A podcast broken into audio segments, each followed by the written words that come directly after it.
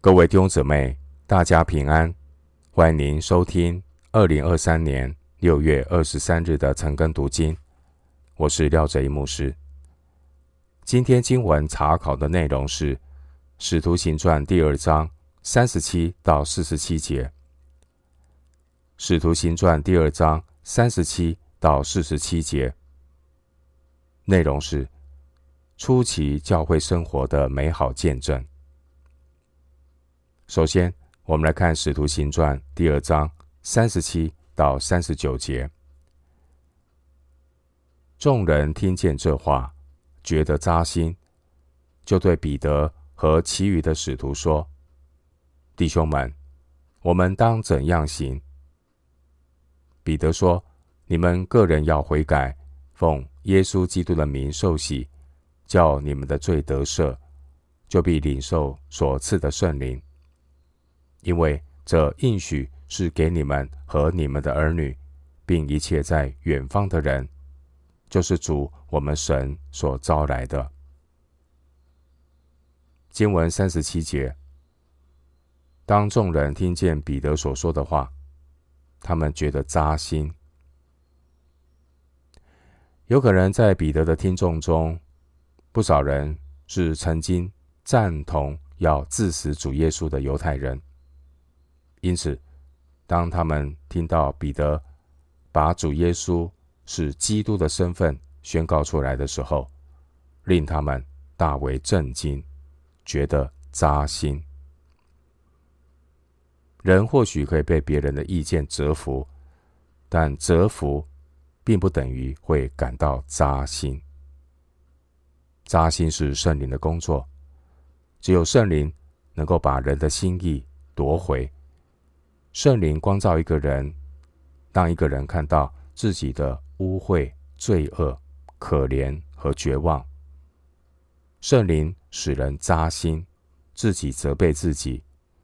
约翰福音十六章第八节，圣灵让一个人有属灵的一个谦卑，可以回转来到神的面前来寻求救恩。经文三十八节的悔改，悔改是指心思的转变。悔改不是向罪悔改，而是向神悔改。使徒行传二十章二十一节，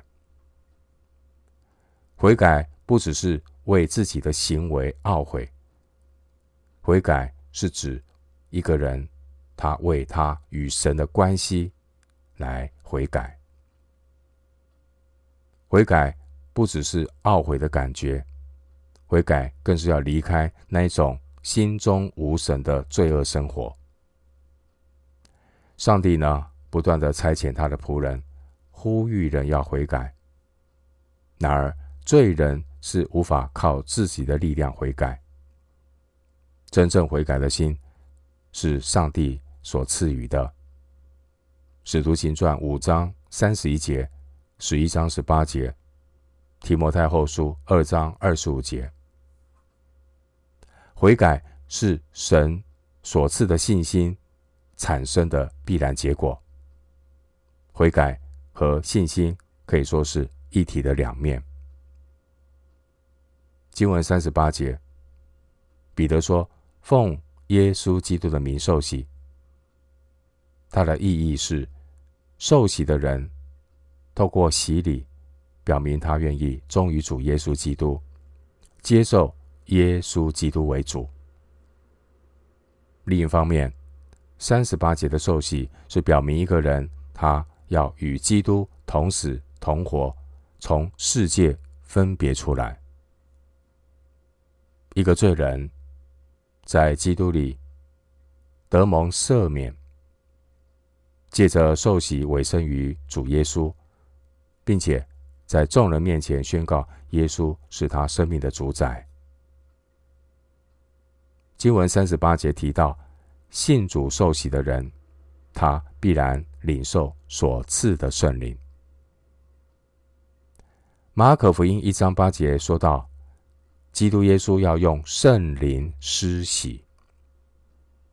弟兄姐妹，一个重生得救的人，一方面领受水洗，一方面领受圣灵的洗。水的洗礼是外在的表征，而圣灵的洗所成就的事是内在的洁净，要使得救的信徒得着重生以及与主联合的生命，进入基督的身体，也就是教会。经文三十八节提到罪得赦免以及领受圣灵的应许，这两个应许。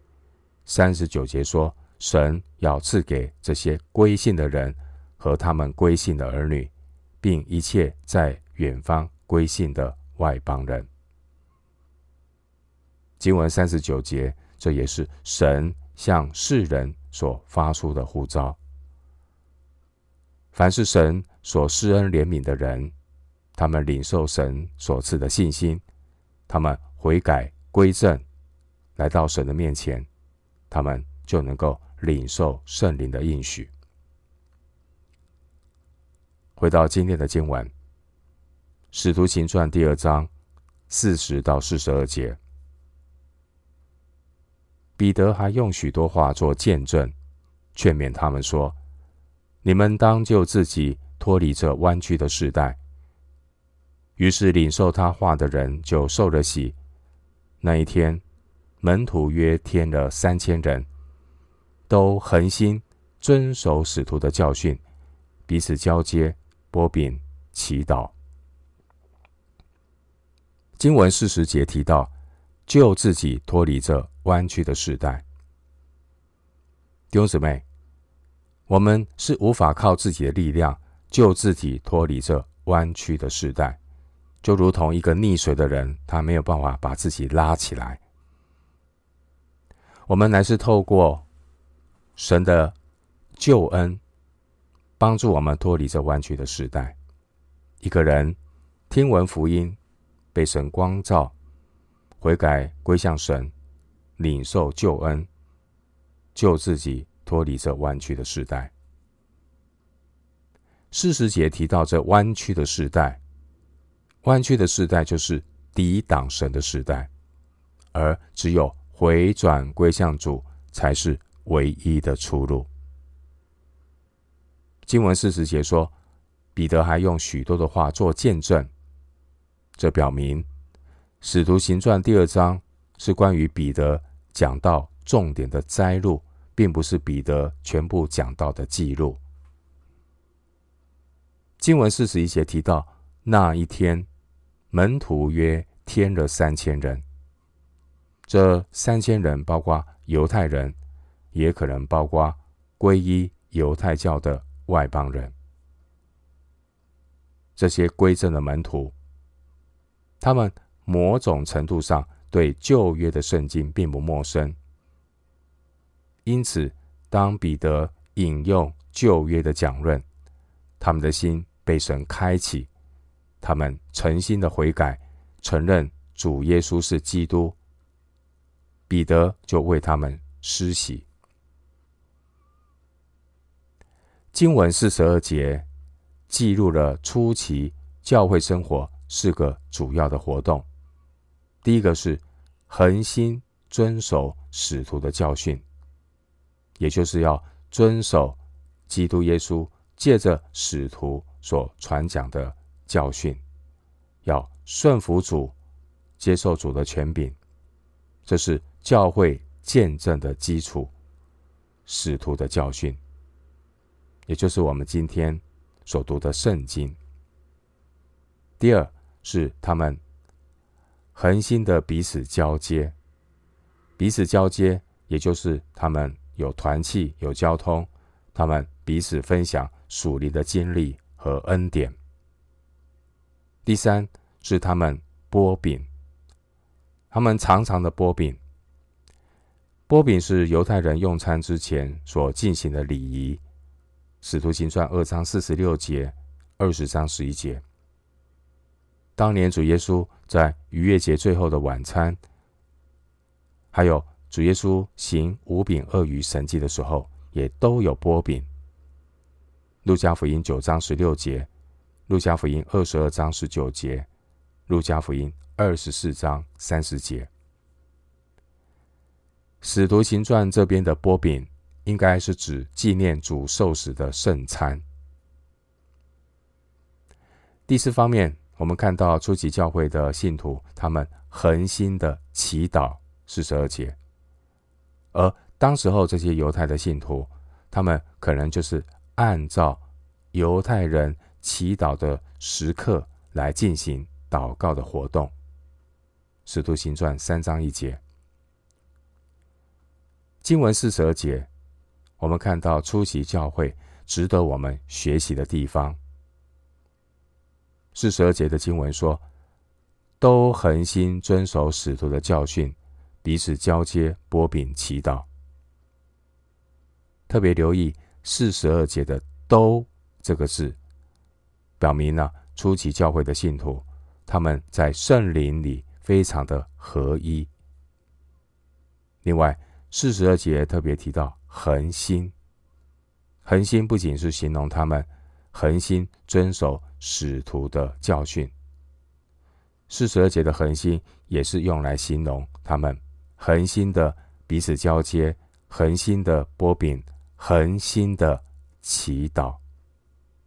他们恒心的遵守使徒的教训，彼此交接、波饼祈祷。这提醒我们。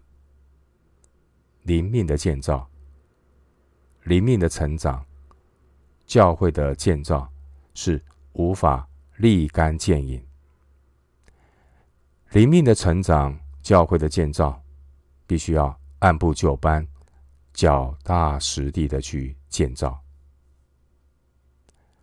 初期教会的这些信徒，他们在基督里彼此的相交，合而为一，建立基督的身体。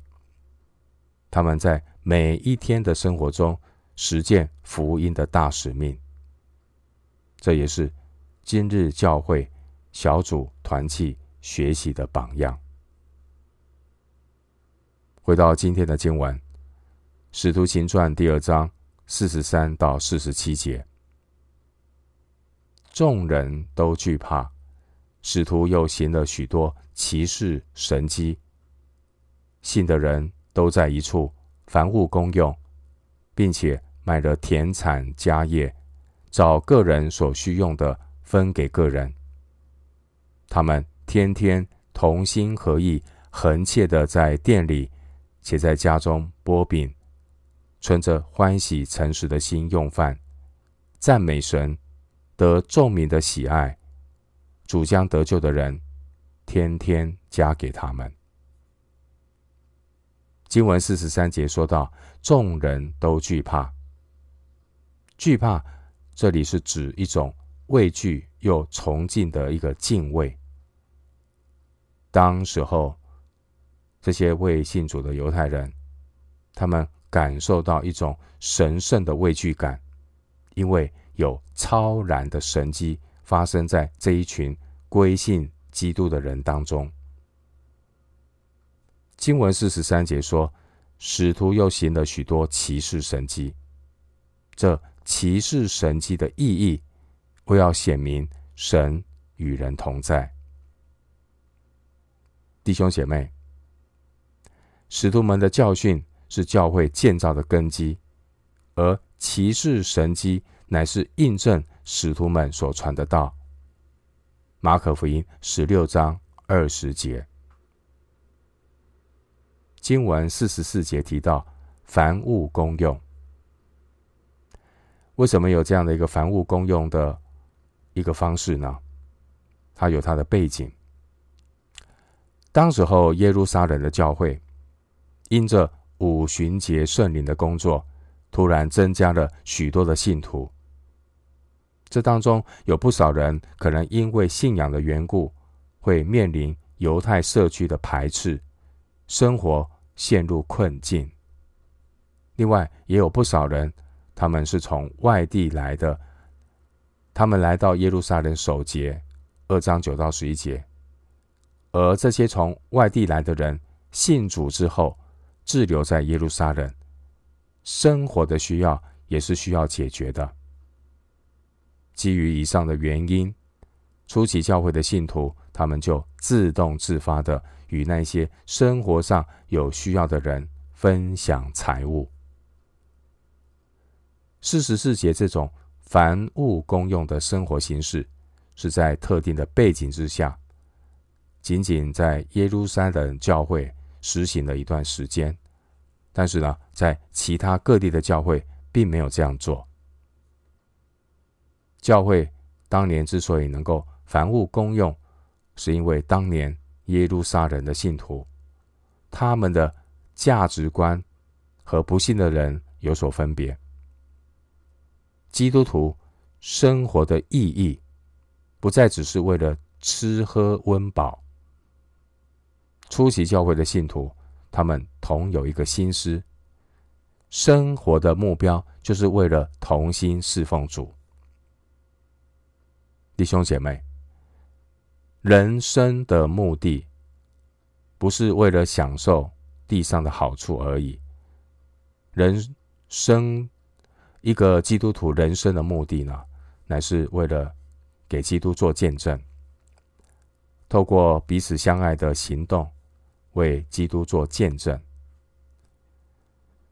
初期在耶路撒冷的教会，他们这种。凡物公用的生活形式，后来随着外在环境的变动有所改变，但是基督徒彼此相爱这人生观的大原则没有改变。基督徒乃是透过彼此相爱服侍主来荣耀神。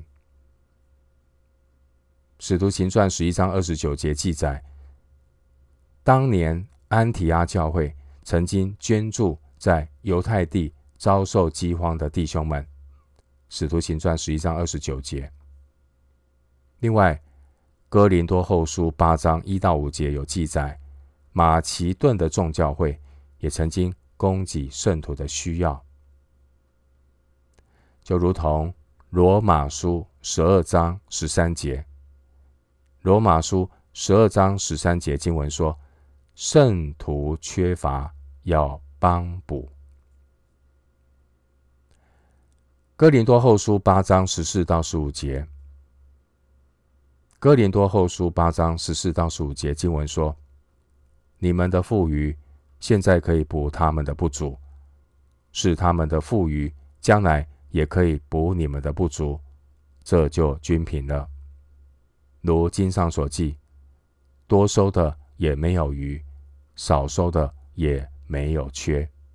哥林多后书十四章第八章，哥林多后书八章十四到十五节，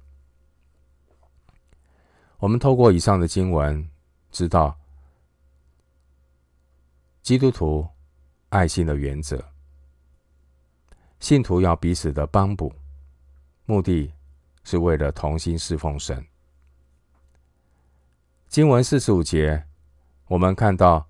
耶路撒冷的信徒，他们有清楚的人生方向，他们甘心乐意的卖了田产家业，大家呢彼此的分享，为的是同心服侍主。